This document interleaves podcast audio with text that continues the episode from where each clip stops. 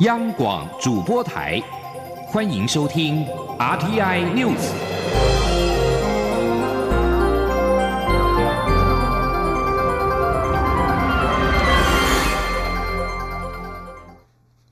各位好，我是李自立，欢迎收听这一节央广主播台提供给您的 RTI News。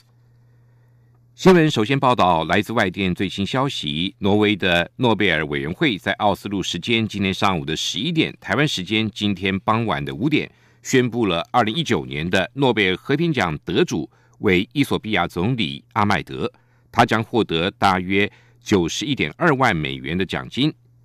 诺贝尔委员会在宋词中表彰阿麦德在促进和平跟国际合作的成就，尤其是解决。与厄立垂亚边界冲突的决定性行动。厄立垂亚在一九九三年独立，由于边界领土的争议，两国从一九九八年到两千年爆发战争，造成了大约八万人死亡。战后两国处于长期的冷战之中。阿麦德今年四十二岁，是目前非洲国家最年轻的领导人，出身军旅，曾经担任军事情报官，也当选过国会议员。接掌总理之后，致力推动外交和平跟政治经济改革的计划。对此，伊索比亚总理办公室今天也发布声明回应，表示阿麦德荣获诺贝尔和平奖，让伊索比亚全国骄傲，同时也呼吁国人强化决心，让伊索比亚成为一个对所有人而言的繁荣国家。副总统陈建仁伉俪出访教廷，今天清晨抵达罗马达文西机场。驻教廷大使李世民、驻意代表李新颖到场接机。陈建仁夫妇随后前往视察位在罗马的两个外馆，为前线外交人员打气。陈建仁夫妇都是虔诚的天主教徒，他们将在十三号代表中华民国出席英国纽曼枢机主教等五位天主教先人的丰盛典礼，也将觐见教宗方济各，代表蔡总统致上最崇高的敬意。并邀请教宗能够来台访问。这次出访行程圣德专案，目的在增进教廷跟中华民国的良好互动跟长久邦谊。陈建仁将代表蔡总统，代表台湾人民，诚挚的期盼教宗来访。陈建仁启程之前发表谈话时也指出，中华民国跟教廷关系紧密，近年来台湾两国在人道救援、防治人口贩卖、文化交流。跨宗教对话以及促进环境永续发展等方面合作的成果十分丰硕。我国政府跟人民未来也将会持续以具体行动来支持教宗方济各，协助教廷将宗教自由、民主、人权、社会正义、世界和平、关怀弱势等理念传递到世界上每一个角落。蔡英文总统在国庆连假期间勤跑复选行程，今天下午接连的拜访了台北市的三间公庙参香。总统提到，过去三年政府打基础的工程比较辛苦，但现在基础已经打好，成绩也一项一项的拿出来。总统强调，明年的选举不但总统要过关，国会也要过半，这样许多改革建设跟福利照顾才能够得到立法院支持。记者。郑林的报道。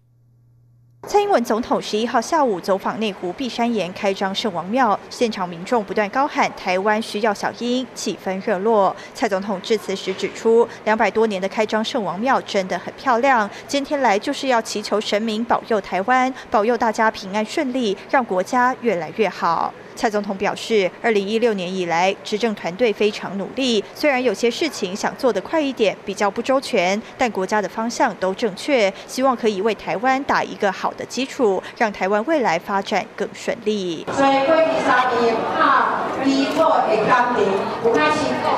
啊，咁嘛就有个就个通知是话，咁啊靠基础的时阵较差一点嘛。不过我要甲大家讲，今仔基础已经拍好啊。一行一行开出来，啊，那嘛，刚刚讲，那今天以来，我们的经济都有持续在成长，我们税收有增加，我们就给我们的人民加薪减税来说话，哈。总统表示，他就任的时候，长照二点零的预算只有五十亿，但每年都增加，明年长照预算达四百亿。同时，国家也要照顾年轻人，减轻生儿育女的负担。这几年照顾儿童的经费就增加四百多亿，未来还会持续增加。此外，政府推动前瞻基础建设计划，让国家基础建设更好，轨道建设更完整，让大家交通生活更便利。蔡总统也大力推荐参选内湖南港选区立委的议员高嘉瑜。他说，高嘉瑜是很多年轻人崇拜的对象，也深耕基层。这一区立委席次是这么多年来最有可能当选的一次，希望大家能支持高嘉瑜，让他能顺利到立法院一同并肩作战。蔡总统表示，明年一月十一号的选举非常重要，不但关系台湾经济社会发展，更重要的是要选一个可以保护台湾、坚持主权、让台湾人有尊严的总统。而一个总统能够保护台湾、让台湾可以发展，应该要有国民强大的支持。所以，不止总统要过关，民进党在国会也一定要过半。央广记者郑玲采访报道。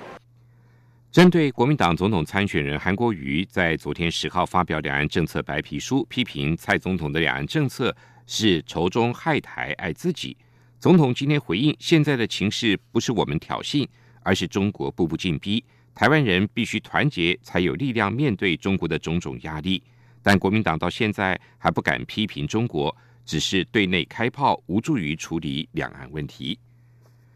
国民党总统参选人韩国瑜的民调明显落后竞选连任的蔡英文总统，与韩粉跟蓝营基层焦虑不一。韩国瑜北部竞选总部办公室副执行长孙大千今天接受广播节目专访时表示，只要给韩阵营一个月的时间，就可以把目前落后的情况打平。估计十月底打平，十一月中旬民调就会超前蔡英文。针对蔡总统的国庆演说，孙大千也指出。韩国瑜从二十多年前选立委时就反对一国两制，但民进党却将九二共识跟一国两制连结，不断操作亡国感。因此，孙大千表示，韩阵营将以安全感来直接对决。况且，台湾年轻人不止只有亡国感的问题，还有他们坚持的价值。就像台北市长柯文哲在两岸政策相对的保守，却能够获得年轻族群的支持。对于韩国瑜阵营锁定十月底前打平民调的差距，蔡总统竞选办公室发言人廖泰祥今天受访指出，在总统一切以国政为优先的前提下，从选务的角度，竞选团队就是步步为营，全力协助总统跟执政团队，让过去三年多来台湾的进步成就得到更多国民的认同与支持。新北市长侯友谊日前不愿接任国民党总统提名人韩国瑜的竞选总部主委，而且避开与韩国瑜同台机会。但目前最新传出，侯友谊可能在选前两个月力挺韩国瑜。对此，侯友谊今天出席活动时表示，他现在是新北市市长，一切以市政为优先。记者杨文军的报道。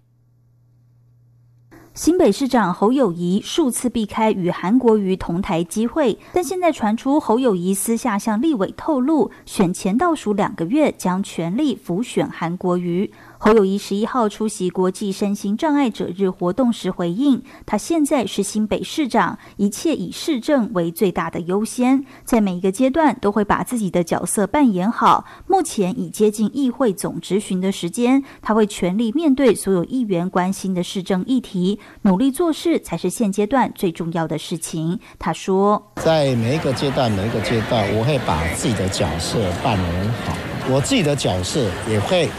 在整个状况的过程当中，该做的事我还是会去做，所以我友谊永远知道自己的脚步在哪一个阶段要扮演哪一个角色。至于前新北市长朱立伦建议韩国瑜少树敌，多交朋友，侯友谊认为选举过程中就是把自己的政见论述清楚，让选民做判断。每个团队都不应该有恶意的批评跟攻击，因为批评别人不会让自己更好。互相的包容尊重，多一点宽容来看待对方，多一点包容跟支持，台湾一定会更好。中央广播电台记者杨文君台北采访报道。立新基金会长期关注亚洲女孩人权运动，今年的亚洲女儿奖也在今天告一段落。立新基金会执行长季慧荣表示，颁奖除了是鼓励勇于改变现状的亚洲女孩持续的发挥影响力之外，同时也让台湾女孩看见各国的性平状况，进一步的串联起全球女性平权的支持网络。记者肖兆平的报道。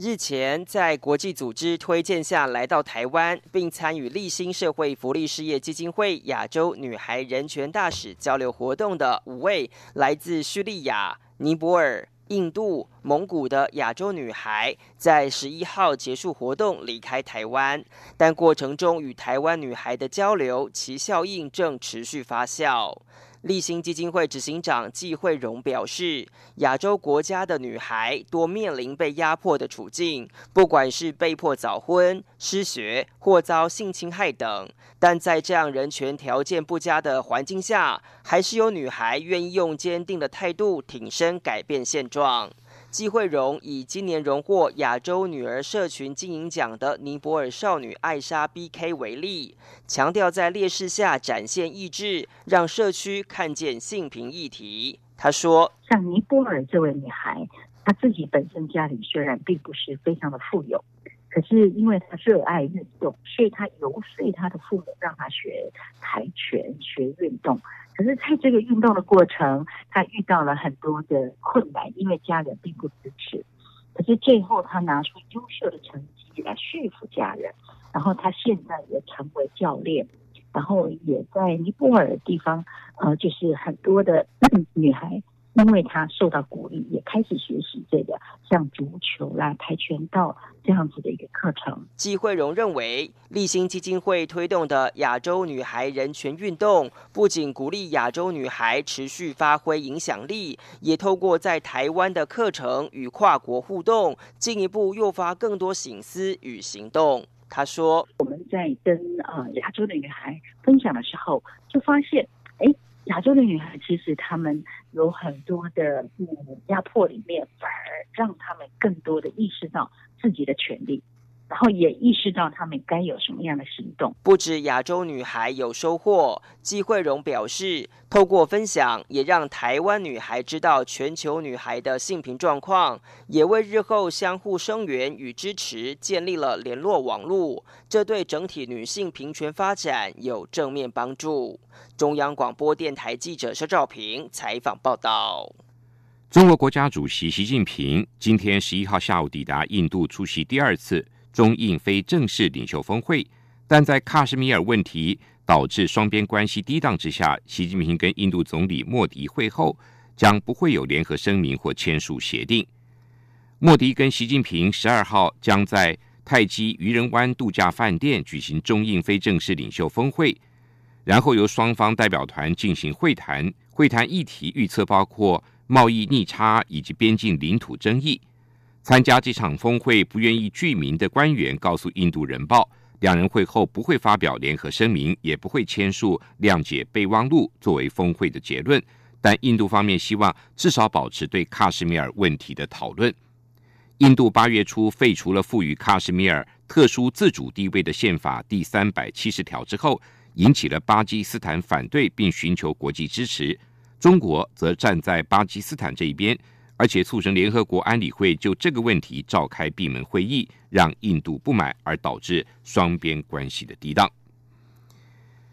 根据倡议团体绿色美国十号发布的新排名，比利时的欧蒂范、瑞士的联史宾利跟美国的贺喜等大型的巧克力公司都未能将童工从供应链中排除。在绿色美国发布的消除童工跟减少森林砍伐的评分表上。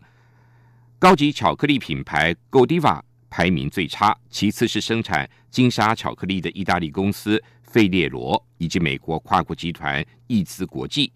路透社报道，全球大多数可可豆由西非加纳跟象牙海岸等穷苦的家庭种植，估计有一百六十万名童工投身这项产业。尽管跨国企业设法解决这个问题，但是绿色美国表示，要看到部分企业的成果还太早。而其他公司则因为缺乏透明度获得低分。绿色美国的劳动正义总经理泰特表示，大品牌必须要为处理这些问题付出更多的努力，而购买有道德来源的巧克力是消费者让这些品牌改变措施的施压做法。这里是中央广播电台台湾之音。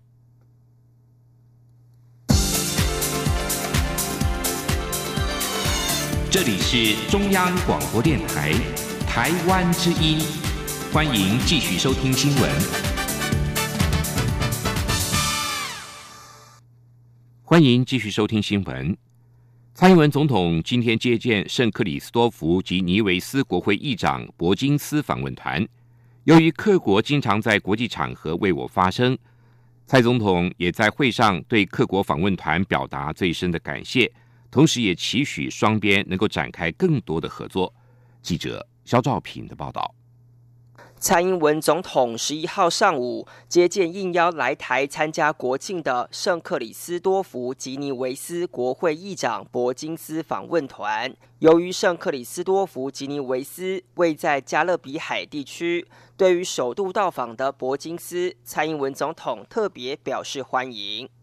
由于各国多次在国际重要场合为我仗义直言，对于各国对台湾的坚定支持，蔡英文总统则代表政府与全体人民向友邦表达最深的感谢。蔡总统说：“那我也要特别感谢各国的政府团队，尤其在很多重要的国际的场合为台湾仗义直言，尤其是哈里斯总理阁下也三度出席联合国大会，公开为台湾发声。”呃，对于这份坚定的支持，我要代表中华民国政府和全体人民表达最深的感谢。蔡总统还说，今年七月他率团访问各国，不仅美丽风景令人印象深刻，当地的观光产业以及文化遗迹保存都非常值得我们学习。因此，希望未来能一起展开更多旅游商机。蔡总统说，各国的观光产业十分的蓬勃。我当时也邀请了观光业者考察团一起前往各国，也希望未来可以共同开展更多的观光旅游的商机。谈商机也谈基础合作。蔡总统表示，未来在技职教育、职业训练合作协定以及建设、医疗等各领域，两国都会有更深入的合作。蔡总统表示。圣克里斯多福吉尼维斯是在一九八三年独立建国，而中华民国台湾是第一个与各国建交的友邦。今天各国访问团来到台湾参与国庆盛会，格外有意义。中央广播电台记者肖兆平采访报道。同时，也在中华民国跟友邦贝里斯建交满三十周年前夕，蔡总统今天接见了贝里斯副总理兼教育部长法博。蔡总统表示，两国不仅在医疗、职训方面持续合作，经贸投资方面也有不少的进展。十一月更将在贝里斯举办第一届台湾商展。蔡总统借此希望两国能够持续深化伙伴关系，携手成长。记者肖兆平的报道。蔡英文总统十一号上午接见友邦贝里斯副总理兼教育部长法博。蔡英文总统指出，十月十三号是中华民国台湾与贝里斯建交满三十周年的日子，而贝里斯率团参加我国国庆，两者可以说是喜上加喜，所以他要代表政府与人民表达诚挚的欢迎。蔡总统进一步提到，第四度访问台湾的副总理法博已经是台湾的老朋友，相信透过这次访问，能对中华民国台湾的政经发展有更深的了解。尤其两国已经在医疗基础建设、职业训练等合作计划展开合作，双边经贸投资也有进展，甚至近期也完成观光研究合作意向书。十一月还会在贝里斯举办。第一届的台湾商展，显见两国邦谊持续提升。蔡总统说：“今年的六月，台湾组团到贝里斯考察观光商机；八月，我们签署了部分范围协议，呃，先期研究合作意向书。那么，台湾的采购团上个月到贝里斯采购呃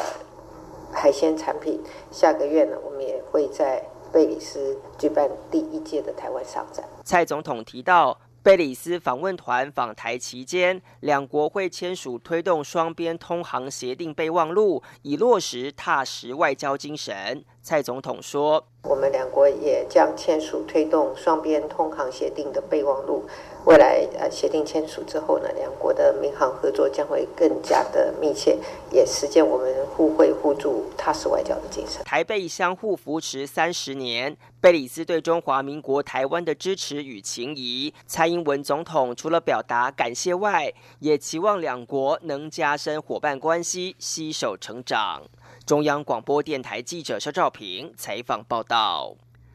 蔡英文总统在国庆演说时提及“中华民国台湾”六个字，已经是整个社会最大的共识。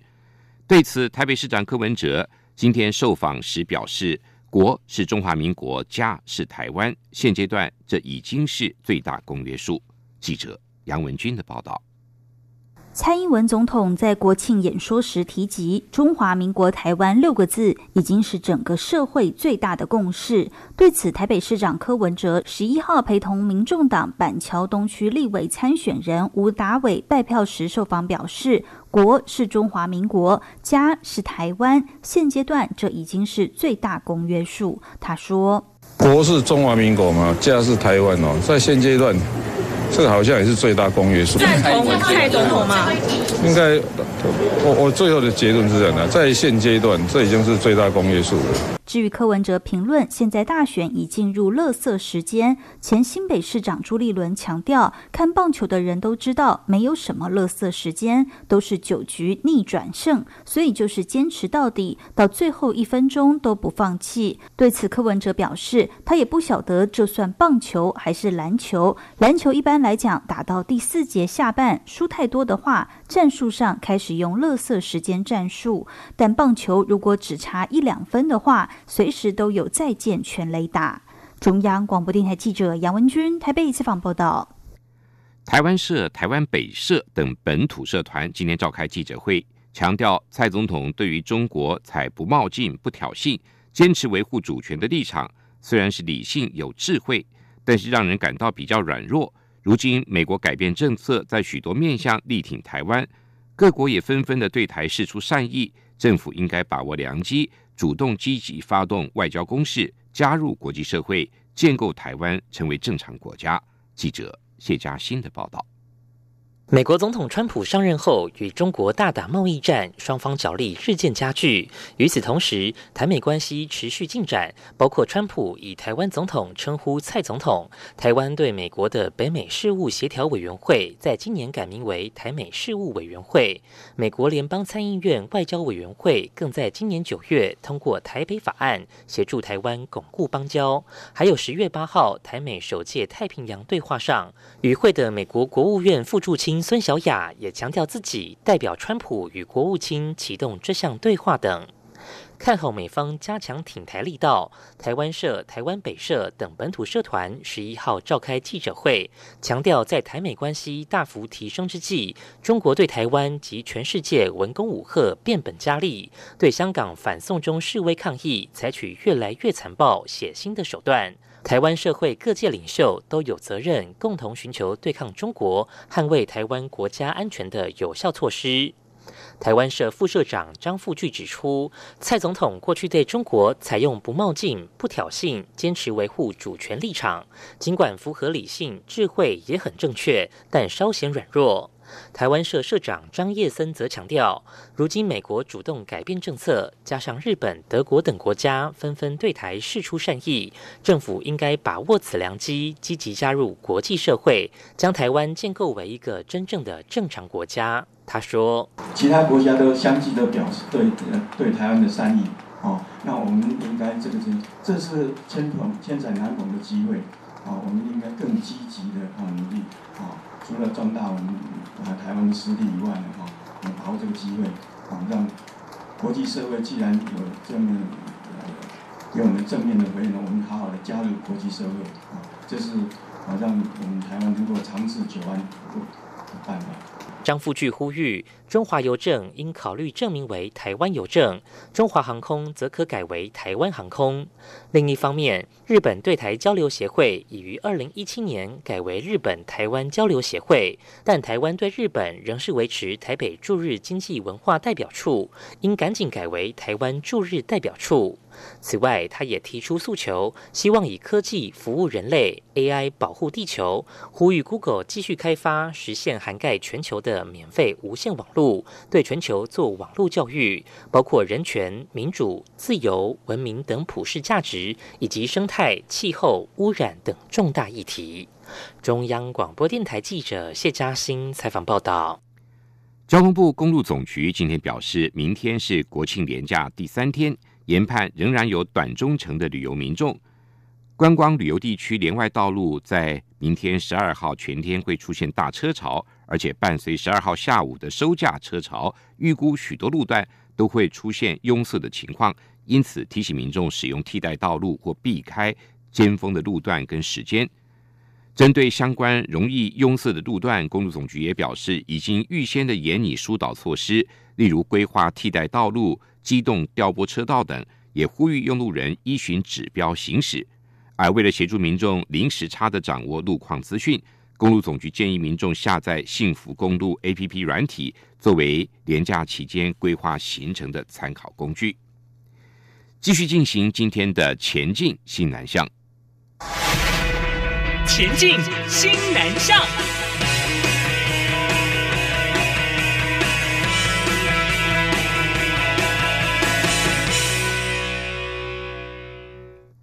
台湾近年来积极鼓励大专院校学生创新创业，连国际学生都有在台湾开创事业的机会。目前就读静宜大学的马来西亚学生郭正燕，就和学姐王家伟，在教育部跟学校的支持下成立了新创公司。他们看准台湾人的环保意识高涨，于是和学校餐厅跟附近的店家合作，做起了便当餐盒出租的生意。一年多来，接到了一百多张订单。郭正燕还说。毕业之后将会留在台湾发展事业，马来西亚的家人也很支持他。记者陈国伟的报道。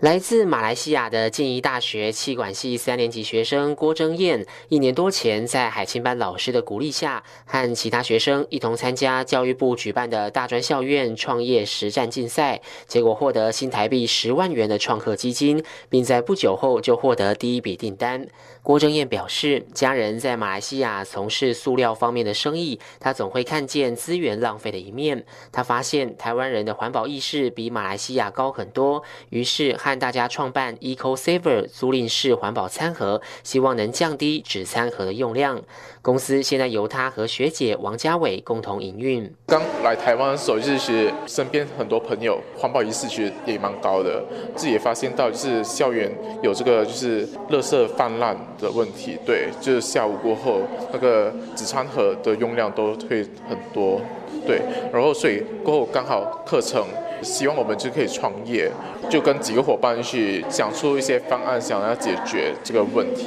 王家伟说：“有些环保市集或会议会提供工作人员餐点，但不希望使用纸餐盒。这时就能向他们租餐盒，或直接订购他们的便当。我们跟一些学餐或是跟一些店家做合作，那我们帮他们搭配做送餐餐盒，我们还是会一并进行回收跟清洗。”王家伟提到，与他们合作的店家所使用的食材都有生产履历，统计从获得创客基金到现在一年多来，共接到一百多张订单，等于。已减少一千多个纸餐盒的用量，目前每个月的营业额约为两三万。郭正燕说，将来计划在台中沙鹿设立公司据点，逐步将接单范围扩展到大台中地区，并开始贩售一些环保产品或开发订餐 APP。郭正燕感谢台湾的政府机关如此支持学生创业，给予很多资源，让他们能勇于多方尝试，不怕失败。他说，现在也会影响家人，希望他们可以贩卖一些具环保材质的塑料。